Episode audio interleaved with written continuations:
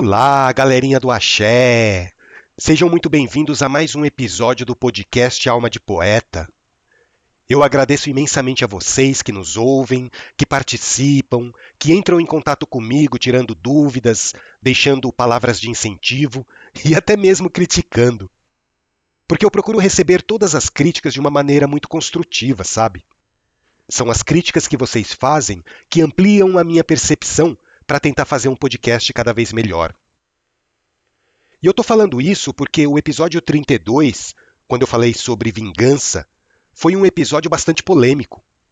Eu recebi alguns puxões de orelhas de pessoas queridas por eu ter publicado uma história tão pesada.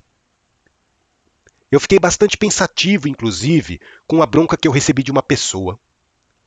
Essa pessoa chegou para mim e falou assim que ela ouviu parte do episódio e ficou muito desequilibrada.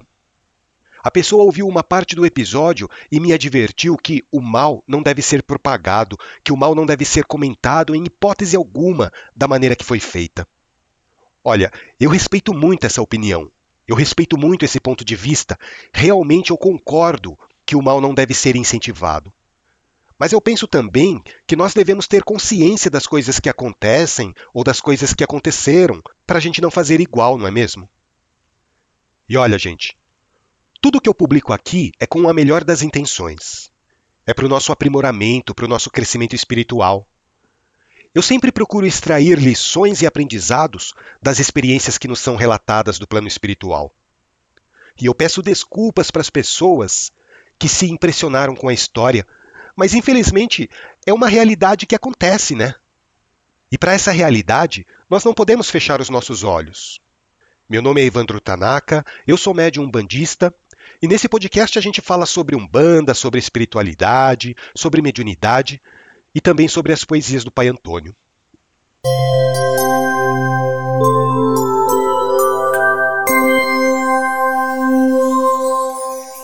Esses dias eu estava pensando aqui o que será que vocês gostam de ouvir?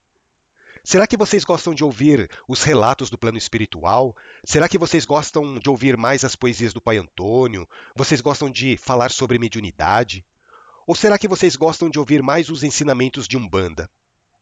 Eu queria muito saber qual é o assunto preferido de vocês. Porque eu vou falando os assuntos aqui nos episódios meio que aleatoriamente, né? Eu gosto de falar sobre todos esses assuntos. São temas que fazem parte da minha vida, da minha rotina, e que por isso eu sinto um imenso prazer de compartilhar com vocês. Mas me digam aí, o que vocês gostam de ouvir? Qual é o seu assunto predileto dentro dessa nossa linha que a gente conversa aqui no podcast? Entrem lá no site almadepoeta.com.br e deixem lá sua mensagem, o seu comentário. Daí, de repente, eu consigo me orientar melhor aqui nas minhas programações, né? Hoje eu queria falar um pouco para vocês sobre emoções. Você sabe o que são emoções? Emoção é aquilo que você sente dentro do peito, aquilo que faz o seu coração acelerar, que deixa sua respiração ofegante. A emoção, na verdade, é o resquício daquilo que um dia foi predominante dentro de nós. Eu estou falando dos instintos. A emoção nada mais é do que o nosso instinto aprimorado, sabia? Mas percebam que emoção é diferente de sentimento, né? Muitas pessoas acabam confundindo uma coisa com a outra. Por exemplo, o amor é um sentimento, a felicidade é um sentimento. E da mesma maneira, o ódio e a tristeza também são sentimentos. A emoção, por sua vez, é uma reação do cérebro a um estímulo ambiental, vocês entendem? Então, a gente poderia dizer que a alegria é uma emoção, a surpresa é uma emoção, a raiva, o pânico. Percebam que a emoção é transitória, é momentânea. Ela acontece de acordo com aquela circunstância que você está vivendo. O sentimento não. O sentimento já é algo mais duradouro. E muitas vezes, o sentimento pode até nascer de uma experiência emocional. É o caso, por exemplo, de uma paixão que vira amor, ou no extremo oposto, da raiva que vira ódio ou das alegrias constantes que acabam virando felicidade.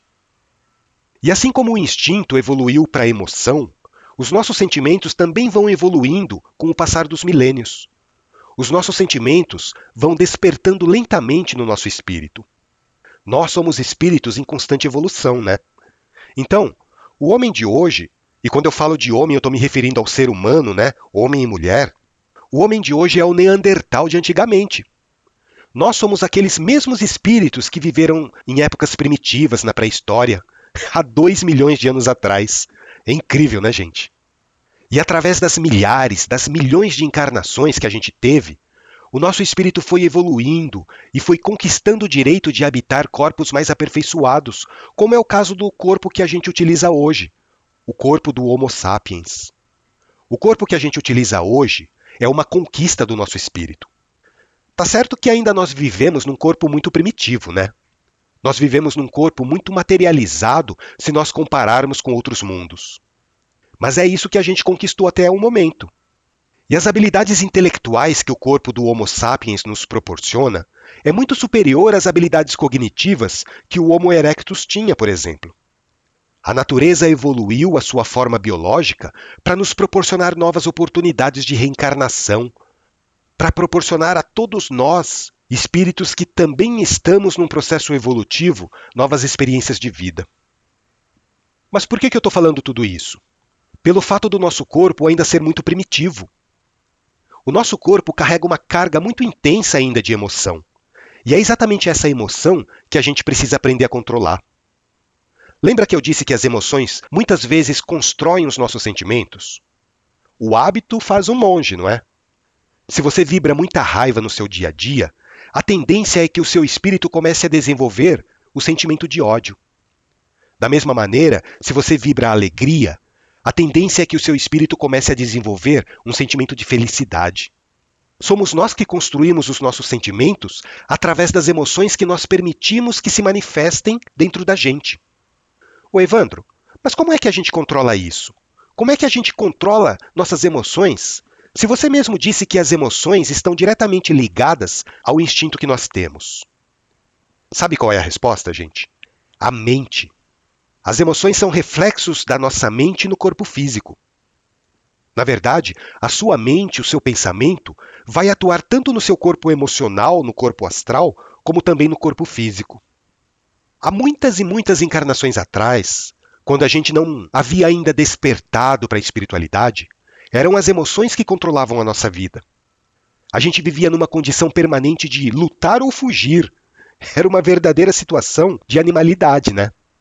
Só que hoje, pessoal, o nosso raciocínio evoluiu, o nosso cérebro se desenvolveu.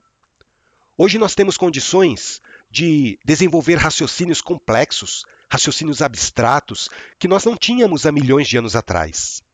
E nós vivemos em um mundo hoje que já não precisamos mais usar o nosso instinto para sobreviver, né? Mas apesar da gente não precisar mais usar diretamente o nosso instinto, o nosso corpo ainda guarda aquelas impressões das eras primitivas. E é nessa hora que entra o trabalho da sua mente. O que a sua mente pensa vai resultar em uma emoção no seu corpo físico. Vocês entendem? Se você tem um pensamento terrível, por exemplo, você vai perceber que o seu corpo físico fica tenso, o seu coração bate mais rápido. Se você tem um pensamento negativo ou hostil, você vai perceber que isso pode resultar em uma emoção de raiva. Da mesma maneira, se você tem um pensamento positivo, de compaixão, de empatia, isso vai resultar em uma emoção de carinho, de afetuosidade. E da mesma maneira que a raiva, quando é cultivada constantemente, acaba se transformando em ódio, da mesma maneira o carinho, a afetuosidade, o uso constante de palavras bondosas e positivas podem fazer despertar em você o sentimento do amor. Mas percebam que tudo começa na sua mente. Você tem o poder de decidir aquilo que você quer sentir. E por esse motivo, observar as emoções é tão importante quanto observar os seus pensamentos. Porque se você está sentindo aquilo, é porque aquilo já passou pelo seu pensamento, né? Talvez até de uma maneira meio desapercebida. E se a gente não ficar alerta para as emoções que nós estamos sentindo, essas emoções, com o tempo, acabam dominando a gente por completo. Então, gente, a consciência de saber isso é que abre o caminho para escapar do sofrimento. A gente sofre pelo nosso próprio desequilíbrio. A gente sofre porque a gente tem os pensamentos muito perturbados. A gente tem as nossas emoções desregradas. A partir do momento que nós tomamos consciência disso, o nosso sofrimento já passa a ser opcional. Percebam que a dor emocional que nós sentimos muitas vezes é o resultado da nossa mente não estar presente, da nossa mente não estar desperta, de nós não estarmos vivenciando aquele momento. Porque, gente, a nossa mente é alimentada basicamente de duas coisas: memórias e imaginação. A nossa mente vive continuamente nas memórias do passado ou então antecipando um futuro imaginário que a gente nem sabe se vai acontecer. Quando você sofre por um ente que já partiu, por exemplo, ou por um momento bom na sua vida que já não existe mais, na verdade você está sofrendo com as suas memórias. A culpa, o arrependimento, a amargura, o remorso, a saudade. Tudo isso são sentimentos resultados também de experiências passadas quando a sua mente está vivendo de memórias. E por outro lado, o estresse e a ansiedade são causados por nossa preocupação com o futuro. É complicado, gente. Muitas pessoas acabam sofrendo por antecipação, né? Prevendo que algo poderá acontecer sem saber quando, nem como, nem onde. Esse é o lado imaginativo da sua mente. Esse é o lado da sua mente imaginativa em ação. Mas se você parar para pensar, o agora é tudo que existe, né? Porque o passado já não existe mais. E o futuro? O futuro é apenas uma abstração da nossa mente. O futuro é algo que não existe de verdade. Porque quando esse futuro chega, ele vai ser apenas um outro agora. Vocês entendem? E eu comecei a falar sobre esse assunto para vocês perceberem a importância de observar as nossas emoções da mesma maneira que nós temos que observar os nossos pensamentos. Porque são esses dois pontos que vão servir de alicerce para o despertar da nossa consciência. E olha, gente, a nossa espiritualidade está florescendo só agora, depois de milênios e milênios de evolução no reino animal. Depois de milhares de vida nascendo, renascendo, morrendo, é que o nosso espírito está finalmente despertando para a realidade do mundo espiritual. E é melhor que a gente desperte da maneira certa, não é verdade? Que seja um despertar mais rápido. Eu queria deixar aqui o meu agradecimento para Yarin. A Yarin é a pombagira que me orienta e que foi a portadora dessa mensagem, desses ensinamentos sobre as emoções e os sentimentos. Eu acho que eu nunca vou conseguir reproduzir para vocês toda a profundidade das mensagens, com a riqueza de detalhes que a espiritualidade me passa, mas eu me esforço ao máximo para tentar passar pelo menos a mensagem principal. Vamos aprender a cuidar não só dos nossos pensamentos, mas também das nossas emoções. Eu tenho certeza que isso vai trazer um crescimento, uma evolução muito mais rápida para todos nós. E aproveitando que a gente está aqui falando sobre emoções e sentimentos, eu vou recitar aqui uma outra poesia do Pai Antônio, uma outra mensagem espiritual que está mais ou menos relacionada com esse tema. Essa poesia se chama As Palavras.